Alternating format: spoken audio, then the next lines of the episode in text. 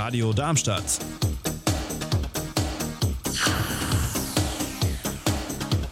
Radadadada.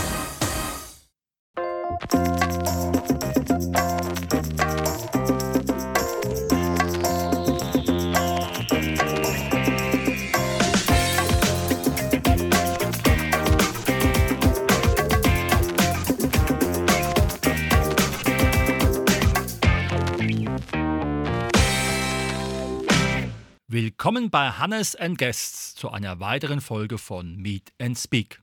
Unser heutiges Thema: Bürgermeisterwahl 2022 in Rostov. Und dazu begrüße ich ganz herzlich die Astrid Kaufmann, Kandidat von den Grünen. Hallo, schön, dass ich hier sein darf. Danke sehr. Kandidatin von den Grünen. Kandidatin, ja. Gut, erste Frage. Du hattest ja den Hannes als Sportlehrer gehabt. Da ging es ja viel um Eisbahn, Sportzentrum, Schwimmbad, also an der frischen Luft. Waren das deine ersten Schritte, wo du gesagt hast, Natur interessiert mich und deshalb bin ich bei den Grünen gelandet oder gab es andere Gründe?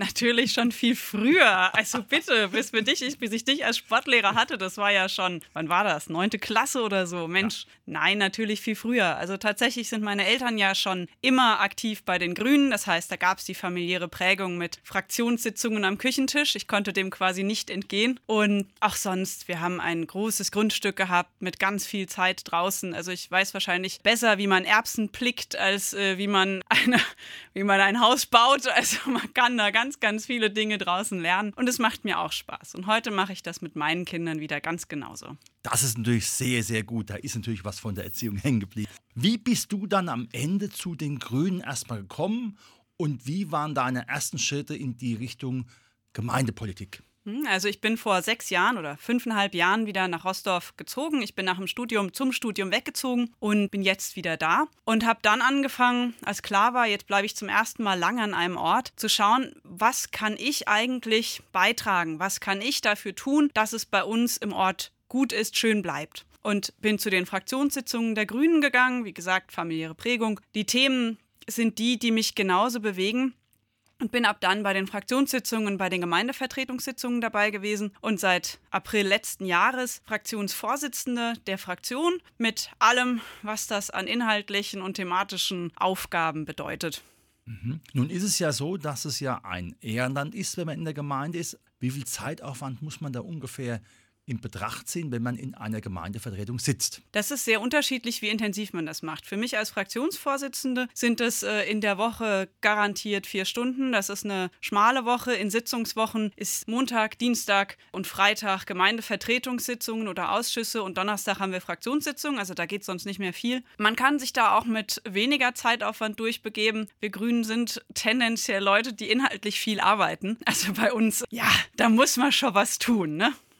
Das ist ja auch gut so. Nun hast du dich ja entschieden, Bürgermeisterin in Rostov zu werden. Wir haben ja jetzt in Rostov eine lange Dekade von der Vorgängerin, von der Christel Sprössler. Da ist natürlich einiges vielleicht eingeschliffen? Gibt es für dich Dinge, wo du sagst, die gehören zu meinem Programm, das würde ich ganz gerne verändern, wenn ich Bürgermeisterin wäre, weil einfach die Dinge zu lang nicht angesprochen worden sind oder weil man einfach einen anderen Blickwinkel in die Zukunft bringen muss? Mhm. Definitiv. Und zwar ist das das große Thema Transparenz und Bürgerbeteiligung. Das haben wir Grünen seit quasi seit der ersten Sitzung äh, ganz stark angeschoben. Für mich ist das ein ganz, ganz zentraler Punkt. Die Bürger und die Leute, die im Ort wohnen, die müssen wissen, was ist eigentlich geplant? Was soll denn passieren? Wer macht denn was? Und ich will, dass Sie was sagen können. Also sagen können zu den Themen, das ist mein Punkt, hier ist mein Wissen. Guck mal, ich habe noch folgende Idee, wie wäre es denn damit? Und das kannst du nur machen, wenn du auch weißt, worum es geht. Also im Nix herein einfach nur mal auf der Gemeinde anrufen und sagen, hey, ich bin so klasse, ich habe eine tolle Idee, läuft nicht. Und deswegen muss man das strukturieren und ganz in ordentliche Bahn leiten, zu sagen, so ist der Weg. Wie komme ich eigentlich dazu, dass ich mitmachen kann? Und das ist der ganze Prozess der Bürgerbeteiligung. Es ist ja nun so, du bist ja auch viel im Gespräch mit Bürgerinnen und Bürgern. Was hast du bis jetzt schon mitnehmen können und was passt auch zu deinem Programm und zu deiner Philosophie, wenn du Bürgermeisterin werden solltest? Der Bedarf und der Wunsch danach ist bei den Bürgern und bei den Menschen einfach, der ist riesig. Und gerade danach zu sagen, ich mache mit, ich möchte meine Themen aufbringen und, das ist wichtig, ich will wertgeschätzt werden. Meine Ideen sollen positiv aufgenommen werden. Gar nicht mal alle umgesetzt werden. Die Leute sind realistisch, die wissen, alles geht nicht, aber man soll es wertschätzen. Das andere, was ganz, ganz zentral ist, ist das Thema Ortskerne, ne, dass man sich im Ort lebendig bewegen kann. Also zum einen tatsächlich lebendig über die Straße kommt und zum zweiten auch was, was hat, wo man sich treffen kann, sich unterhalten kann, mal ein Schwätzchen halten. Das ist ein Thema, das die Leute ganz, ganz stark umtreibt. Es ist ja nun so, wir haben mit Gundenhausen und Rostov ja zwei große Ortsteile, die immer mehr wachsen. Wie kann man vielleicht da einen Spagat finden zwischen denen, die neu hinzukommen und den sogenannten Alteingesessenen? Was hast du da für einen Blickwinkel für Ideen, dass das nicht auseinanderklafft, beziehungsweise dass es Menschen gibt, die sich dafür engagieren und andere, die einfach nur in Rostov wohnen? Da bin ich äh, als äh, Kandidatin tatsächlich ein bisschen was Besonderes, weil ich beides vereine. Also ich bin hier aufgewachsen, ich bin in Gundernhausen geboren, zur Schule gegangen, sonst hätte ich nicht auf der JWS mit dir als Schullehrer unterwegs sein können. Aber ich bin zum Studieren weggezogen, war dann lange Jahre einfach nur zu Besuch da und bin dann wiedergekommen. Das heißt, ich kenne diese Perspektive, wenn man da ist und man weiß, wie alles funktioniert. Das ist total selbstverständlich, dass ich alles finde, dass ich weiß, welche Vereine gibt es, welche Angebote gibt es. Und ich kenne die Perspektive, wiederzukommen und zu sagen, oh Moment mal, gibt es das eigentlich noch?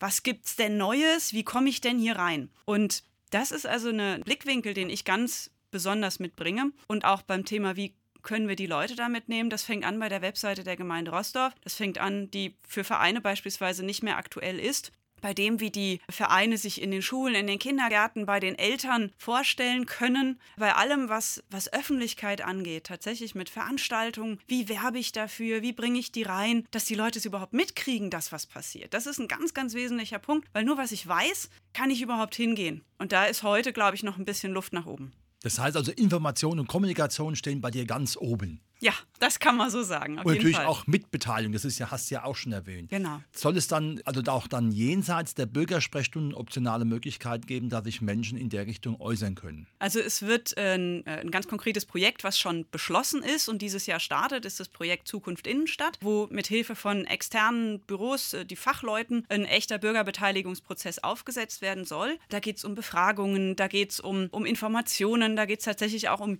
kreativ Ideen einzubringen und aufzunehmen und, Achtung, wichtig, in die Umsetzung zu bringen. Also nur zuhören nutzt nichts, man muss es dann auch machen. Und ja, ansonsten äh, ist eins der Dinge, die ich mir angucken will, tatsächlich auch sowohl die Gestaltung der Webseite. Großzimmern hat gerade Facebook für die Gemeinde installiert. Das nutzen wir im Moment sehr, sehr wenig. Das wäre auch eine Option, die man sich anschauen kann.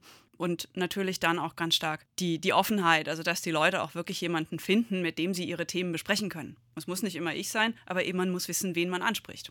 Mhm. Welche weiteren Optionen siehst du in dieser zentralen Entwicklung Kinder und Senioren? Weil das ist ja sozusagen mit so das größte Spagat. Wie kann man das vielleicht auch zusammenbringen unter einem Hut? Ich, ich sage jetzt mal so außer Lameng, altersgerechtes Wohnen oder äh, gemeinsames Wohnen von Jung und Alt. Welche Visionen, Ideen hast mhm. du? Also es gibt da verschiedene Aspekte. Das Wohnen ist das eine. Da ist wichtig, dass die Grundstücke der Gemeinde gehören, weil nur dann können wir entscheiden, was wir damit veranstalten wollen. Das generationsübergreifende Wohnen ist da ganz, ganz zentral. Ein zweiter Punkt ist tatsächlich eine Art von ehrenamtlichen Börse.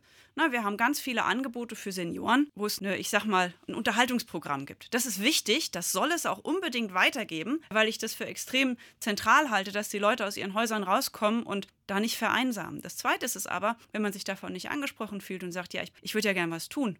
Es gibt so viele Familien, die zum Beispiel sagen, hey, zwei Stunden in der Woche. Wenn irgendwer mal mit meinem Kind auf den Spielplatz geht, dass ich in Ruhe einkaufen kann, ohne Kinder dabei mitzubringen, das wird mir mein Leben wahnsinnig erleichtern. Und solche Themen zusammenzubringen, das nehme ich jetzt nicht nur auf die Kinder, sondern auch auf, auf Reparaturcafé, auf sämtliche Sachen, in denen Menschen im Laufe der Zeit Erfahrung sammeln und die sie Leuten, die ein bisschen jünger sind, einfach auch bringen können. Ganz konkretes Beispiel, also ich habe jetzt mit 40 Häkeln und Stricken gelernt, weil meine Kinder das lernen mussten in der Schule. Also schick wird's nett, aber man kann damit Töpfe spülen mit meinen Erzeugnissen. Das ist ja schon mal ganz wichtig und man lernt ja auch bekanntlicherweise nie aus. Exakt. Welche weiteren Punkte sind für dich noch wichtig, wo du sagst, da muss in Rostov was passieren? Das ist das gesamte Thema Klima mit allen Aspekten davon. Zum einen davon, dass die Gemeinde Rostov heute schon sehr, sehr viel dafür tut, muss man ganz deutlich sagen. Aber es kommt nicht an bei den Leuten. Man sieht es nicht.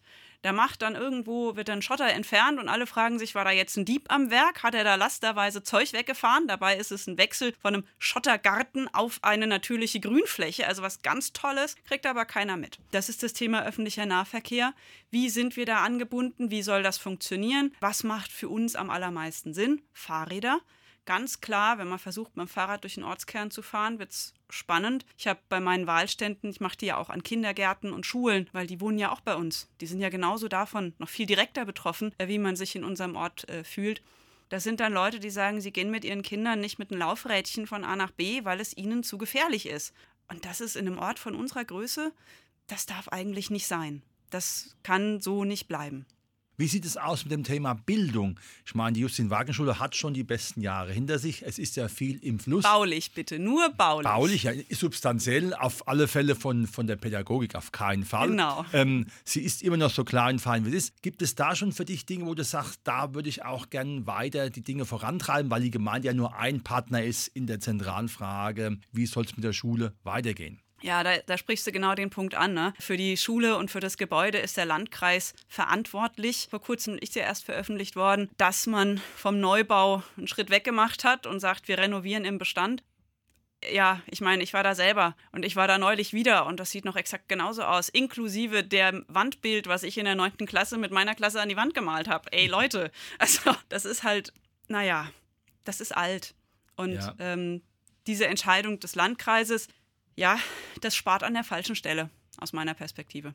Man muss ja auch noch im Blickwinkel haben, dass die Stadt Darmstadt wächst und vermutlich die Zugänge weniger werden, was ja früher so ein klassischer Zug war, dass viele Rostocker halt dann nach Darmstadt gegangen sind. Und äh, dementsprechend ist natürlich die Frage, wie kann eine Schule weiter wachsen, wenn da kein Raum mehr da ist. Ne? Ganz genau. Und äh, das ist ja auch noch, es nutzt ja nicht nur, es muss ein Gebäude da sein, sondern es braucht auch einen Schulhof. Und es braucht einen Schulhof, in dem man sich bewegen kann und in dem man auch tatsächlich von der Schule, von der Konzentration abschalten kann. Also nur irgendwie Betonviereck, das hilft keinem. Nun bist du ja, wenn du Bürgermeisterin bist, auch für viele Menschen verantwortlich, die dann in dem Amt arbeiten. Hast du da schon irgendwelche Versionen im Sprache von Kommunikation miteinander? Weil es ist ja dann doch mittlerweile auch durch Europarecht alles sehr, sehr weit und sehr groß. Früher hatte ich das auch noch so im Kopf, da waren es so ein paar Personen. Und jetzt ist es ja schon, ich sage mal, ein Riesen. Unternehmen, zumindest im mittelständischen Bereich. Ja, also das muss man ganz klar sagen. Die, die, Gemeindeverwaltung ist ein Mittelständler von der Größe her. Also für mich ist ein, ich, ich mache seit meiner ersten Arbeitsstelle mache ich Führung. Das ist jetzt genau 16 Jahre her. Ich habe davor lauter Sachen gemacht, die damit zu tun haben. Unter anderem die Mädchenfußballmannschaft damals in Gunnerhausen gegründet und haben wir das zu zweit äh, angeleiert. Aber das heißt, ich habe sehr, sehr viel Erfahrung darin, mit Menschen umzugehen mit den verschiedensten Leuten und mit den verschiedensten Themen. Was mir da immer im Führungsstil extrem wichtig ist, ist die gleiche Transparenz wie nach außen.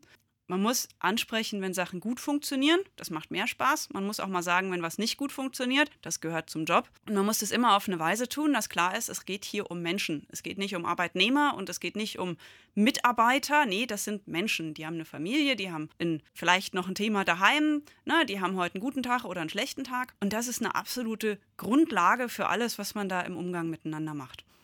Mhm. Und dann muss man sich anschauen, wer macht da eigentlich was im zweiten Schritt, warum, wie viel Zeit ist es, ist das alles sinnvoll aufgeteilt, also nicht inhaltlich, sondern ist es sinnvoll aufgeteilt, wie passt das zusammen mit den Anforderungen, die von außen kommen, ganz zentral das Thema Digitalisierung und das Thema ähm, Ansprechbarkeit der Bürger, das da reinspielt. Und das sind Sachen, die kann ich mir erst anschauen, wenn ich tatsächlich im Amt bin, aber das sind Dinge, die ich ganz klar auf dem Zettel habe, die ich machen möchte. Wir hatten es ja eben schon gehabt von dem Thema Kinder und Senioren. Rostock und Gundenhausen wachsen. Es werden also auch mehr Familien kommen, die bringen Kinder mit. Wie sieht es da mit deren Perspektive aus, zu sagen, es lohnt sich in Rostock und Gundenhausen zu leben? Genau, also die Perspektive für die Kinder ist für mich ein absolut zentrales Thema. Das Thema Kinderbetreuung von der Anzahl Plätze ist wichtig, aber auch von der Qualität und Dazu gehört auch, wie fühlen sich denn die Betreuerinnen und Betreuer? Geht es denen denn dabei gut? Es nutzt uns überhaupt nichts, wenn wir Häuser haben, in denen dann keiner auf die Kinder aufpassen und den Kindern helfen kann. Das heißt, das gesamte Thema haben wir genug Platz. Wir haben ihn mal wieder aktuell nicht. Äh, wir haben eine Tagesstätte im Plan, aber es sieht danach aus, dass wir weiterhin immer am Bedarf langkratzen. Das ist ein ganz, ganz zentrales Thema, weil ich aus persönlicher Erfahrung weiß, wie wichtig das ist für Eltern, dass die Kinder gut betreut sind. Was würdest du dir noch wünschen, wenn es dann mit der Bürgermeisterwahl klappen würde? Was ich mir noch wünschen würde. Ich würde mir wünschen, dass die Menschen das Thema Bürgermeister und Bürgermeisterin jetzt wieder auf dem Schirm haben, das sehen, dass das ein, ein wunderbares Amt ist mit ganz tollen Themen und Aufgaben und dass die diesen Schwung, der da jetzt reingekommen ist, mitnehmen und sich tatsächlich dann auch an den Angeboten zur Bürgerbeteiligung wirklich auch rege beteiligen und ihre Themen aufbringen. Wunderbar. Das war heute unser Thema Bürgermeisterwahl 2022 in Rostorf mit der Astrid Kaufmann von den Grünen. Herzlichen Dank und viel Erfolg. Danke sehr.